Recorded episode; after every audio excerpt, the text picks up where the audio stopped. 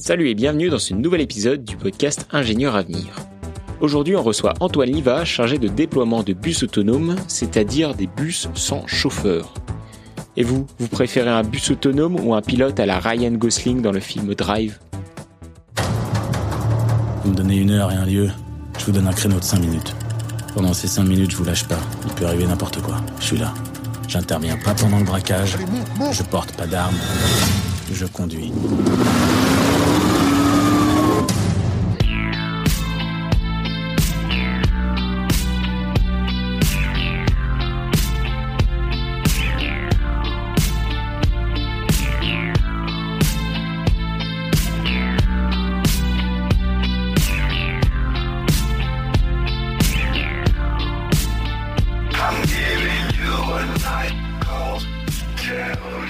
Salut Antoine et bienvenue dans le podcast Ingénieur Avenir, ça va?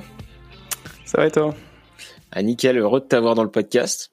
Alors Antoine, tu as 23 ans et tu as été diplômé en génie mécanique à l'INSA de Lyon en 2021. Après quelques mois en tant qu'ingénieur recherche, tu as trouvé un emploi d'ingénieur chargé de déploiement chez Navia, une entreprise lyonnaise connue pour fabriquer des petits bus autonomes que vous avez déjà certainement croisés à Confluence ou au Parc OL. Alors pour commencer, est-ce que tu peux me parler un petit peu de l'entreprise Navia? Bien sûr. Donc euh, Navia, c'est une boîte qui a été créée il y a quelques années euh, et qui euh, s'occupe de la mobilité autonome.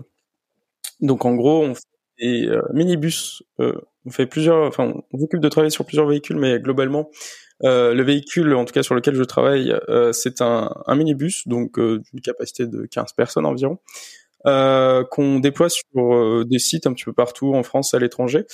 Et euh, la particularité de ce véhicule, donc qui est 100% électrique, c'est surtout qu'il est autonome.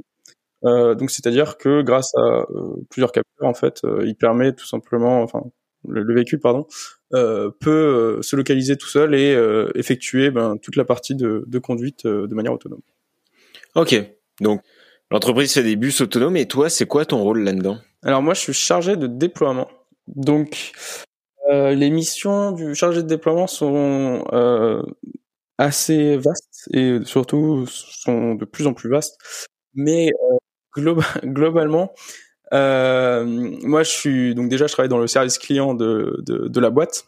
Euh, et donc en fait, on s'occupe, enfin on travaille, en tout cas je travaille avec le client dès lors de, on va dire, de la signature du contrat, de, dès lors du moment où il a, il a, il a, acheté ou il a loué sa navette, euh, jusqu'en fait à la fin des opérations. Donc mes missions, on va dire, elles, euh, elles peuvent apparaître à plusieurs endroits dans, dans cette tranche de, de, de temps euh, ici.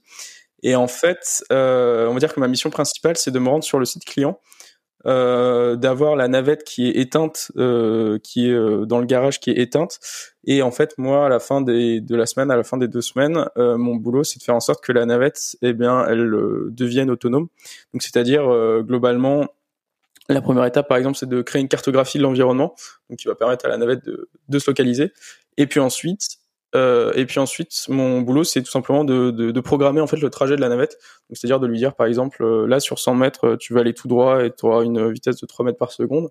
Et puis après, tu vas mettre ton clignoteur à droite pour euh, entamer une, un demi-tour, etc. Ok. Ok, donc attends, juste pour résumer, t'as l'entreprise, enfin t'as as le client, il commande une navette, il la reçoit euh, en colissimo, on va dire. Après, euh, du coup, Navia envoie, euh, t'envoie à toi pour aller euh, prendre en main la navette, la programmer et t'assurer que tout fonctionne aussi, je suppose. C'est ça, régler tous les petits problèmes techniques qui peuvent apparaître lors du déplacement de la navette ou, importe. Et donc ça, c'est, on va dire, ma mission principale. ensuite, lié à cette problématique, en fait, la problématique, on va dire, euh, qui est tout le temps euh, qui est tout le temps là quand je bosse ma, ma la, enfin le, dire l'objectif que, que, que que je dois résoudre c'est faire en sorte que la navette fonctionne c'est aussi simple que Mhm. ça et euh, c'est simple à dire, je suppose. ça voilà c'est ça faire en sorte que la navette fonctionne euh, malgré l'environnement extérieur malgré les petits problèmes techniques liés à la conception du véhicule euh, malgré les exigences du client qui sont euh, qui, bah, qui parfois les, clients peuvent être très, très exigeants, mais en gros la mission c'est de faire en sorte que le véhicule fonctionne et que bien sûr les, les, les, les, usagers, les utilisateurs soient, soient contents. Ok. Et une mission comme ça, ça dure combien de temps? Tout à l'heure tu disais une semaine ou deux semaines? Alors en fait, euh, dépendant, en fait ça dépend un petit peu de la taille du site. On va avoir des sites qui sont euh, assez, assez, donc je sais pas si je l'ai dit, mais un un parcours de navette en général, donc la, navette, elle, est, elle, elle, réalise toujours des, des boucles. Euh, donc c'est-à-dire qu'elle va d'un point A à un point B, puis d'un point B à un point A, et elle fait ça toute la journée. Euh, et en fait, euh, la boucle en général, elle fait euh, 2, 3 à 5 km, quelque chose comme ça. Euh, et donc en général, on part sur des déplacements d'une durée de 3 semaines. Ok, ah ouais, donc c'est des dans ces trois semaines, on a ouais, dans ces trois semaines, on a une première partie qui est donc, comme je le disais, euh, on touche pas la navette en fait, où on doit réaliser une cartographie de l'environnement. Donc en fait, euh, je sais pas si, si tu as déjà euh, croisé une voiture Google, euh, Google Street View euh, dans la rue, avec plein d'appareils photo sur le toit. Ouais, c'est ça. On a un petit peu la, la, la, la même machine qu'on installe sur nos voitures, enfin sur des sur des voitures, sauf que on n'utilise pas des caméras mais des lidars. Donc c'est tout simplement euh, des caméras, mais en fait qui fonctionnent avec une longueur d'onde différente. Euh, et euh, donc la, première semaine en général, elle est dédiée à la réalisation de cette, cartographie, et puis la réalisation, donc comme je le disais tout à l'heure, de, ce qu'on appelle un, path, donc c'est-à-dire le, trajet du, véhicule. Et puis ensuite, on a une grosse partie sur tout ce qui est ajustement de la trajectoire. Par exemple, là, on se rend compte qu'en fait, euh, bah, la navette elle est un petit peu trop proche du trottoir ou euh, elle s'arrête pas assez proche de l'arrêt ou euh, elle va trop vite sur cette section ou euh, elle a un fonctionnement qui est un petit peu étrange et on essaie de, de, de comprendre pourquoi et de résoudre le problème. Et donc ça en général ça, ça s'étend sur environ une semaine. Mmh et puis ensuite lorsque je suis sur site il y a une, un aspect de formation. Aussi. Okay. qui peut prendre jusqu'à une semaine. Donc c'est pour ça environ trois semaines. Ok Ok, une semaine euh, d'installation, une semaine pour résoudre les problèmes et une semaine pour former les gens euh, sur place. Euh, je me disais, tu fais des missions du coup de trois semaines, mais tu pars où en fait C'est que en France, c'est à l'international? On a donc des sites, comme tu l'as dit tout à l'heure, qui s'étendent de, de Lyon jusqu'à un petit peu partout en France, jusqu'à en Europe et même euh, aux États-Unis, au Japon, en Australie et pas mal au Moyen-Orient. Donc euh, c'est vraiment un petit peu éparpillé partout euh, dans le monde. Euh, et donc, bah, comme je l'ai dit, la, mission principale, c'est de se rendre sur des sites clients pour pour pour y soit y enfin soit y installer une navette, soit résoudre des problèmes qui sont apparus lors des opérations, ou soit effectuer des des ajustements de trajectoire, etc. Lors des opérations du client. Mais du coup, effectivement, je suis amené à me déplacer un petit peu partout, euh, donc soit en France, soit en Europe, et peut-être aussi dans le futur euh, ailleurs, euh, ailleurs dans le monde. Ok, pas mal. Et hum, je me demandais concrètement, ça se passe comment les tes déplacements? Tu, je sais pas, tout connement, tu dors à l'hôtel? Enfin, c'est tout frais payé? tu vois, plein de ouais, heureusement, heureusement. Euh, ben c'est c'est c'est c'est assez simple. Tu réserves toi-même tes hôtels, tes avions, etc. Bon, bien sûr, tu as toujours des plafonds à respecter. Hein. Il s'agit pas d'aller dormir au au Hilton euh, à chaque déplacement. Et, euh, puis ben vu que c'est des déplacements de trois semaines, évidemment tu restes tu restes aussi sur place le week-end. Euh, donc là récemment j'ai été pendant quatre semaines en Suède donc notamment à Göteborg pendant pendant un peu plus de trois semaines. Donc forcément, j'avais eu l'occasion de passer quelques week-ends là-bas. Euh, et donc effectivement, ben, le week-end, tu peux, tu peux, t'es libre. Hein, tu bosses pas 7 jours, 7 jours par semaine, donc tu restes libre le week-end et tu bosses la semaine sur le site et, et le week-end, tu vas ben, un peu où tu veux. Ah, donc tu peux, tu visites un petit peu en même temps, quoi. Ouais, ouais, ouais, c'est une des facettes très intéressantes de ce, ce métier. Ah, sympa. Ah, ouais. Après, euh, j'imagine c'est un métier euh, qui est sympa à faire euh, quand tu es jeune diplômé, t'as pas de vie de famille, tout ça quoi. T'as pas trop de. Ouais, là dans notre équipe on est. Ouais, dans notre équipe on est 6 à être chargé de déploiement et à se balader un peu sur les sites clients. Et le plus âgé il doit avoir 26 ou 27 ans. Et on est tous sans enfants. Je pense que ça doit être un grand un, un grand paramètre qui joue. je suis pas sûr d'avoir connu des chargés de déploiement ayant des, des, enfants et qui se baladaient la moitié du temps sur sur ces clients. Ok. Et tu, enfin, du coup, c'est beaucoup quelque chose qui se fait en premier job, en sortie d'école, ce genre de choses? Ouais, je crois que bon, peut-être pas tous mes collègues, mais quasiment tous mes collègues de l'équipe euh, ont été embauchés en, en stage de fin d'études euh, et sont restés euh, sont restés après. Donc c'est vraiment euh, un, un boulot qui est, qui est qui est qui est très très ouvert sur les sur les jeunes diplômés. en fait, bon, on aura peut-être l'occasion d'en reparler plus tard, mais j'ai on va dire que je, dans mes missions de tous les jours, j'utilise pas vraiment exactement toutes les connaissances que j'ai apprises à l'INSA en termes de cours. Euh, et donc, euh, en fait, euh, vu que de toute façon dans ce métier, il y a une grosse part d'apprentissage, d'apprentissage par expérience. En fait, c'est, enfin, le, le, le, le c'est pas un prérequis de d'être d'avoir 10 ans d'expérience et d'avoir bossé dans le milieu des véhicules autonomes pendant 10 ou 15 ans. OK, ouais ouais. Euh, non, mais oui, par rapport euh, à ce que tu disais là sur les sur les compétences, effectivement, parce que toi en fait tu fais de la programmation. Euh, c'est vrai que je je sais pas si c'est. Euh, alors programmation, ouais, alors c'est pas des, enfin c'est c'est un peu des lignes de code des fois, mais euh, globalement la programmation du trajet, elle est faite avec une avec un, un software qui est bon qui a été développé par nos équipes et on a une très bonne interface graphique et je, je je ne fais pas du code toute la journée. Ah ok donc je sais pas ce que t'appelles par, enfin programmation, ouais, mais pas programmation, euh, programmation. Ok, c'est la programmation, mais c'est pas du code. Ok. Ouais, voilà. mais et du coup, pour rebondir euh, aussi sur ce que tu disais, est-ce que euh, est-ce que vraiment tu utilises rien du tout que tu as appris en GM ou quand même un petit peu ou ou des trucs plus méta comme le fait d'apprendre à apprendre, c'est souvent ce qu'on dit. Ouais, alors en termes de compétences techniques pures et dures que j'ai apprises à l'INSA, j'en utilise. Euh, en fait, euh, si je me mets à parler comme un prof, je dirais que j'ai plusieurs casquettes. Euh, donc toujours dans la, même mission de, enfin le même répondre au même objectif qui est de faire en sorte que la navette fonctionne. Des fois, on va arriver sur un site client et puis on va se rendre compte que la navette, en fait, ben les portes elles s'ouvrent pas. On sait pas pourquoi. Du coup, ben on a aussi un, une casquette maintenance c'est-à-dire qu'en fait, on est, euh, enfin, parfois contraint à, enfin, quand on quand on découvre des problèmes euh, techniques de, de ce genre, des problèmes de porte, euh, des, des, des, problèmes de, de rampe électrique, des, des problèmes de tout et de n'importe quoi en termes de hardware qui peuvent apparaître sur sur une navette, donc qui est quand même un, qui a été conçu récemment et on n'est pas on n'est pas un groupe comme Volvo ou comme Renault donc on n'a pas forcément la, la, même euh, la même qualité en, en fin de en fin de en sortie d'usine ce qui est complètement normal.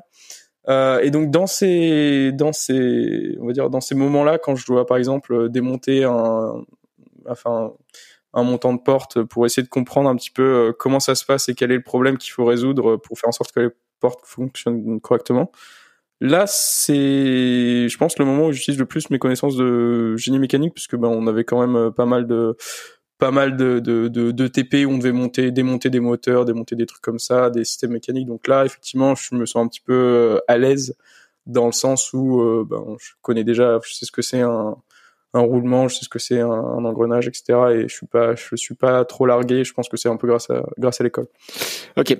Euh, et donc, donc là, tu nous as bien décrit euh, ce que tu fais quand tu es en déplacement, mais euh, ça te prend euh, quelle proportion de ton temps déjà les déplacements? Est-ce que tu es tout le temps en déplacement? Et, et, et, quand t'es pas en déplacement, enfin si des fois t'es pas en déplacement, qu'est-ce que tu fais? Mmh. Donc les déplacements, c'est environ 40 à 50% du, du temps de travail. Euh, je pense que, en tout cas, bon, j'ai pas, j'ai été embauché euh, 1er février, donc ça fait pas exactement un an.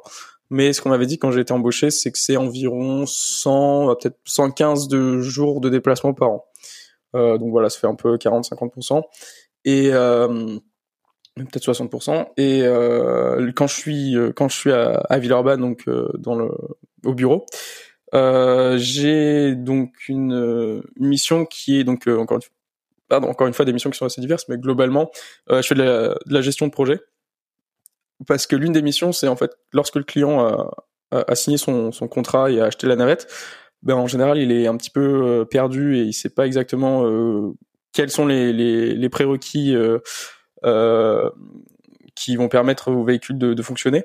Et donc en fait, on accompagne nos missions, c'est aussi d'accompagner le client avant de mettre en service la navette pour tout ce qui est aménagement de la route, si par exemple il faut rajouter de la signalisation supplémentaire ou pour l'installation du garage, des, des, équipements électriques qui permettront à la navette de charger, etc. Donc des petites choses comme ça qui peuvent, à, enfin qui peuvent à première vue être un petit peu anodines, mais qui sont bah, très très importante pour le pour la mise en service du, du véhicule.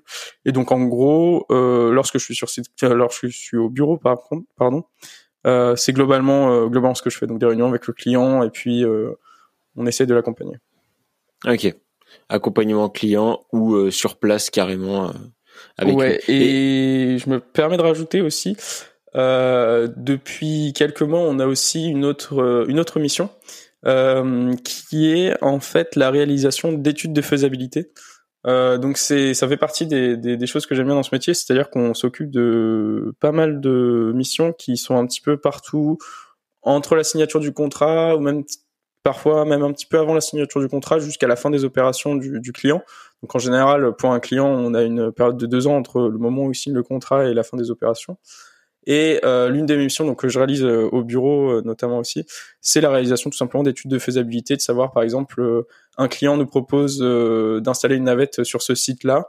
Et en fait, nous, on va réaliser des études qui vont permettre de savoir est-ce que le site est adapté, est-ce que le site n'est pas adapté, est-ce que le site est adapté, mais il faut faire ce genre d'installation sur la voie ou, quoi. Ok. Et moi, j'avais une question depuis tout à l'heure. On parle de, des clients, que tu fais la gestion client, tout ça, mais c'est qui tes clients en fait? Euh, mes clients, d'une manière générale, ce sont des acteurs de la mobilité. Euh, si je dois donner des exemples de clients français, euh, je sais même pas si j'ai le droit. Je pense que si je dois avoir le droit de donner des clients quand même. Euh, on travaille en France beaucoup avec euh, Keolis. Donc je pense que tout le monde connaît. Euh, si si quelqu'un a déjà pris le, le, tramway ou le métro à Lyon, tout le monde connaît Keolis. ou bien même la RATP sur des sites proches de la région parisienne. Euh, et puis en général, sinon c'est, oui voilà, c'est ça, c'est des, des, des, des boîtes euh, qui, qui s'occupent de la mobilité sur un, dans un pays euh, quelconque. Et puis on travaille aussi avec des, des, des, compagnies de, de, de, de, chauffeurs de bus aussi. C'est sympa pour les chauffeurs de bus que les compagnies elles achètent des bus autonomes. ouais, alors c'est donc je suis pas sûr que je l'ai encore mentionné. Euh, c'est que nos bus donc euh, sont euh, autonomes, donc c'est-à-dire qu'ils peuvent ils, peuvent tourner à droite de manière autonome, ils, freinent de manière autonome, ils se localisent de manière autonome, etc. Mais pour des raisons d'homologation et de sécurité, on est et aussi pour résoudre les petits problèmes qui pourraient apparaître parfois lors des opérations, eh bien il les, les, véhicules ne peuvent pas mais être, mis en service vide. Donc il doit toujours y avoir ce qu'on appelle un, un safety operator, donc un opérateur de, sécurité à bord, et qui permettent donc d'accompagner les, passagers, éventuellement de, résoudre les problèmes techniques euh, lorsqu'ils apparaissent, et puis de, on va dire d'appuyer sur l'arrêt d'urgence euh, en cas d'extrême euh, en cas d'extrême urgence. Mais c'est pour ça qu'on travaille avec des chauffeurs de bus, car en fait, en général, les, les, opérateurs qui, sont recrutés donc par nos clients font partie de, ces compagnies de bus. La RATP teste depuis 2017 une navette autonome dans le bois de Vincennes. Et aujourd'hui, la grande nouveauté, c'est qu'elle l'insère dans le trafic du centre-ville. Cette navette est juste derrière moi. Alors cette navette, elle comprend énormément de capteurs. D'abord beaucoup de lidar. Il y en a certains qui sont plutôt spécialisés à courte distance et d'autres à longue distance. Des caméras, mais aussi des odomètres sur les roues pour compter le nombre de tours de roue un GPS, une centrale inertielle et évidemment un système informatique embarqué qui est sous le capot. Il y a toute une phase d'apprentissage quand on met la navette sur un site. Euh, où on va d'ailleurs la faire tourner à vide, donc juste sans, sans passagers à l'intérieur, pour justement qu'elle apprenne le parcours, qu'elle qu'elle reconnaisse son environnement et qu'elle découvre son environnement et qu'ensuite elle se repère par rapport à cet environnement. Il y a une capacité d'adaptation régulière parce que l'environnement il bouge. Par exemple, à Vincennes, on passe dans le bois. Le bois en septembre, c'est pas le même que le bois en janvier.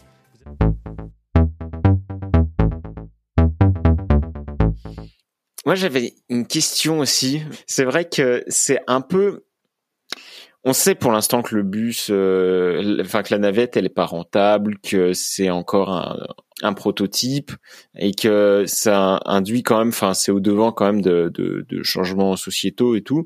Est-ce que tu te poses des questionnements éthiques euh, dans ton travail? À un moment, tu te dis, euh, euh, est-ce que est-ce que je fais la bonne chose? Enfin, est-ce que tu te poses des questions là-dessus? Est-ce que ouais, dans le sens où est-ce que euh, le travail que je fais au quotidien permet vraiment de d'améliorer le monde Ouais, permet d'aider l'humanité euh, à résoudre voilà. les problématiques. Euh, ouais.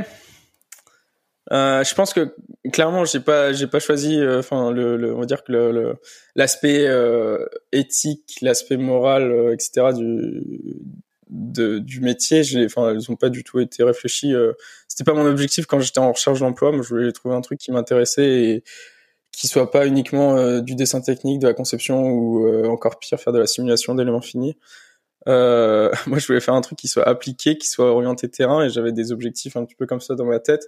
C'est vrai qu'à aucun moment je me suis dit ouais moi j'ai envie de j'ai envie de bosser pour une cause telle que l'environnement, telle que réduire la faim dans le monde ou quoi.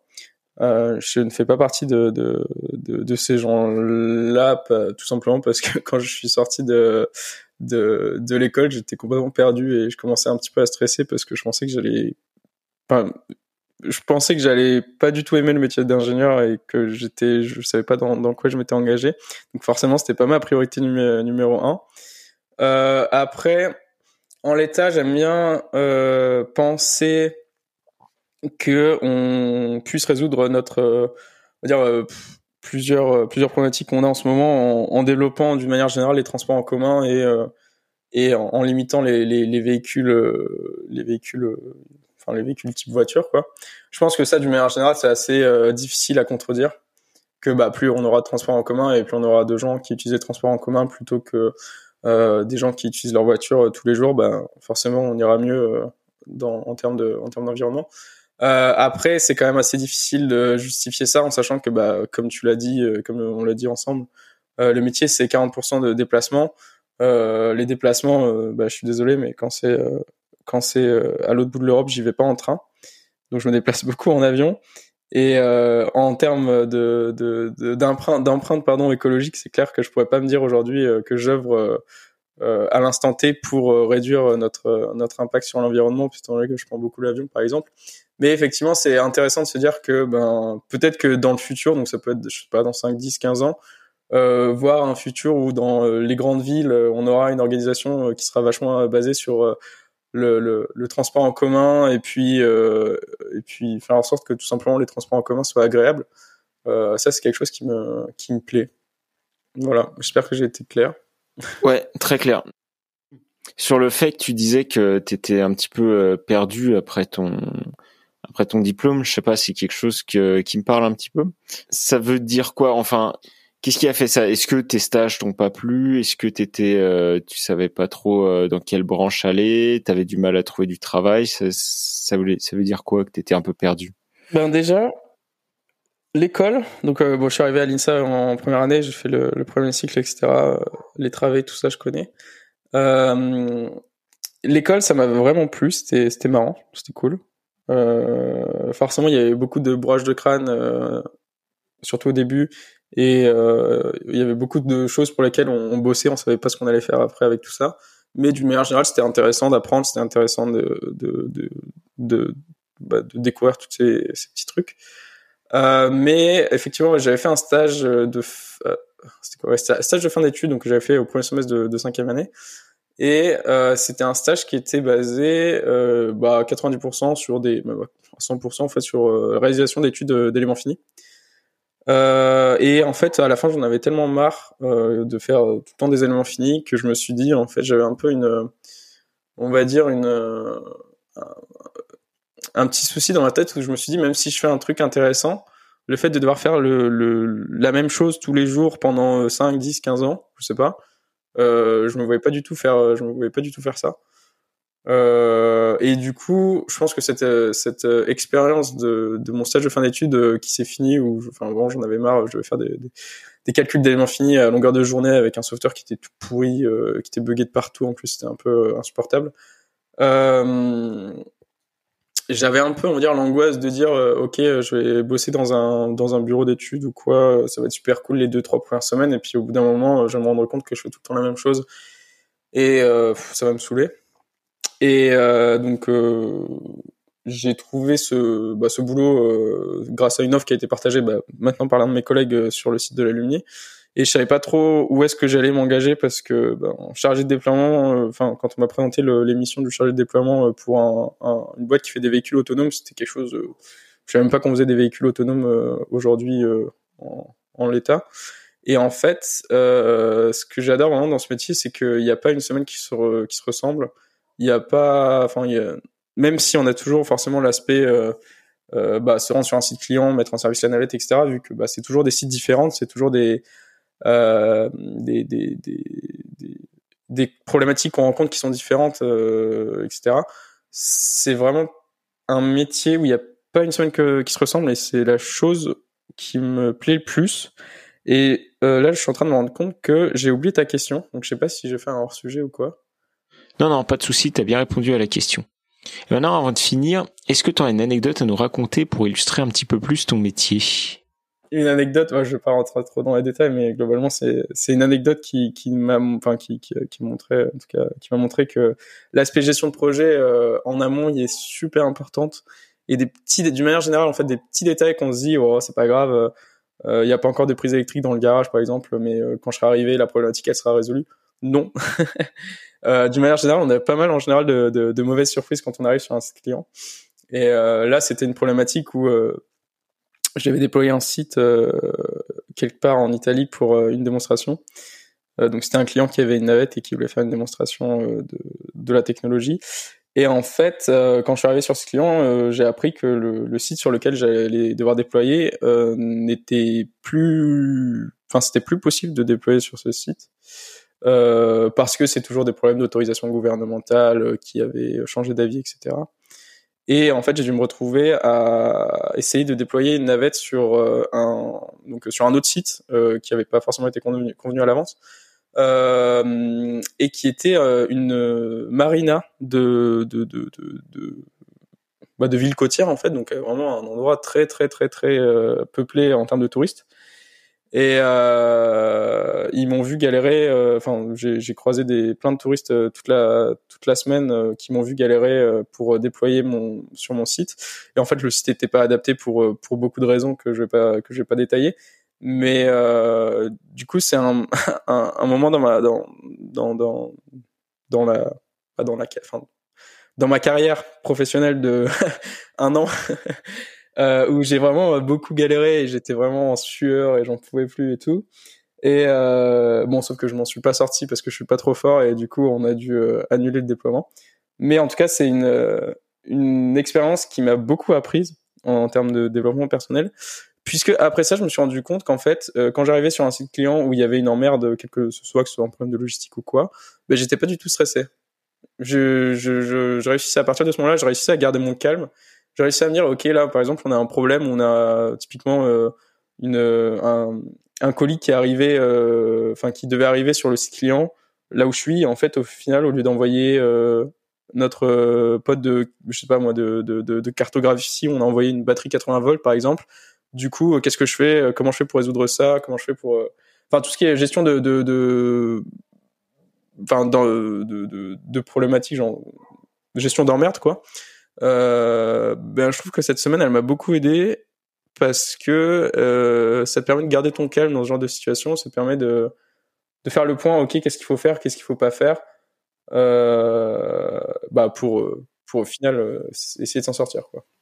Mais, mais au final, euh, ton client, il devait être un peu vénère de pas pouvoir faire sa, sa démonstration. Comment t'as géré ça? Bah, il était vénère, mais en fait, euh, il était forcément un petit peu déçu, mais en même temps, c'était euh, c'était pas de notre faute à nous, c'était pas forcément de sa faute à lui, parce que euh, il avait aussi un petit un, un, petit retournement de situation de son côté. Donc, euh, il, bon, au final, on est, il a il a il a, il a eu d'autres contrats avec, il a fait d'autres démonstrations avec avec la boîte, donc tout s'est bien fini. Mais c'est effectivement quand tu es dans la navette et que tu essayes de déployer et que tu dois dire à ton client qu'au final ça va pas être possible de déployer, euh, au début euh, j'avais du mal. en fait, tu t'es le roi de l'improvisation quoi au final.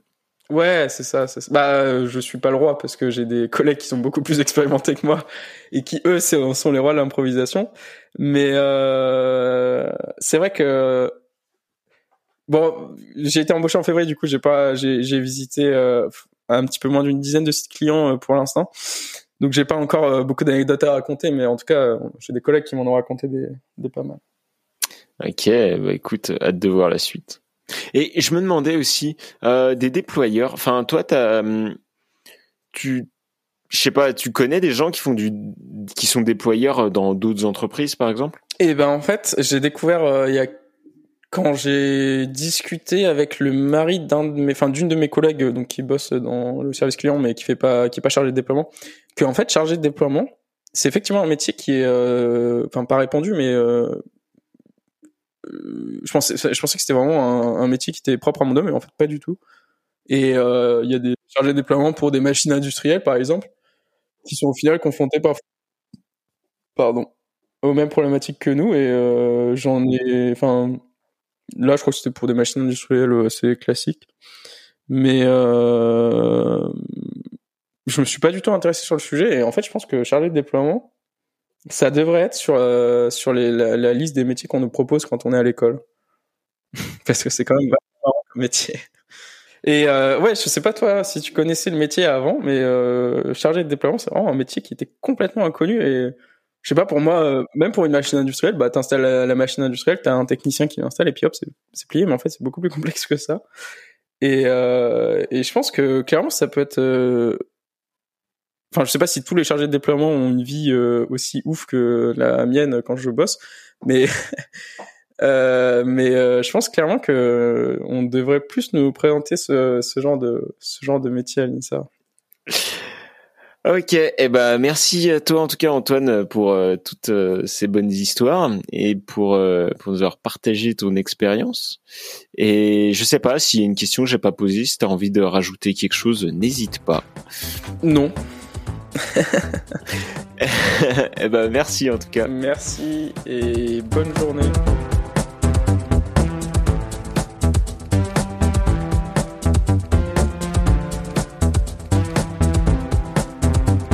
Voilà, cet épisode est terminé. Merci encore à toi Antoine pour nous avoir partagé ton expérience. Vous pouvez retrouver tous les autres épisodes en cherchant Ingénieur Avenir ou INSA dans votre application de podcast préférée. Ingénieur Avenir est disponible sur Podcast Addict, Apple Podcast, Spotify et toutes les autres applications de podcast. Ce podcast a été enregistré et réalisé par Léo Pernémunier avec l'aide d'Amélie Berthe. Ce podcast est le fruit de la collaboration de la pépinière Alumni INSA Lyon, entité junior d'Alumni INSA Lyon, avec la chaire Ingénieur INSA, philosophe en action. Et on se retrouve dans deux semaines pour un nouvel épisode du podcast Ingénieur Avenir.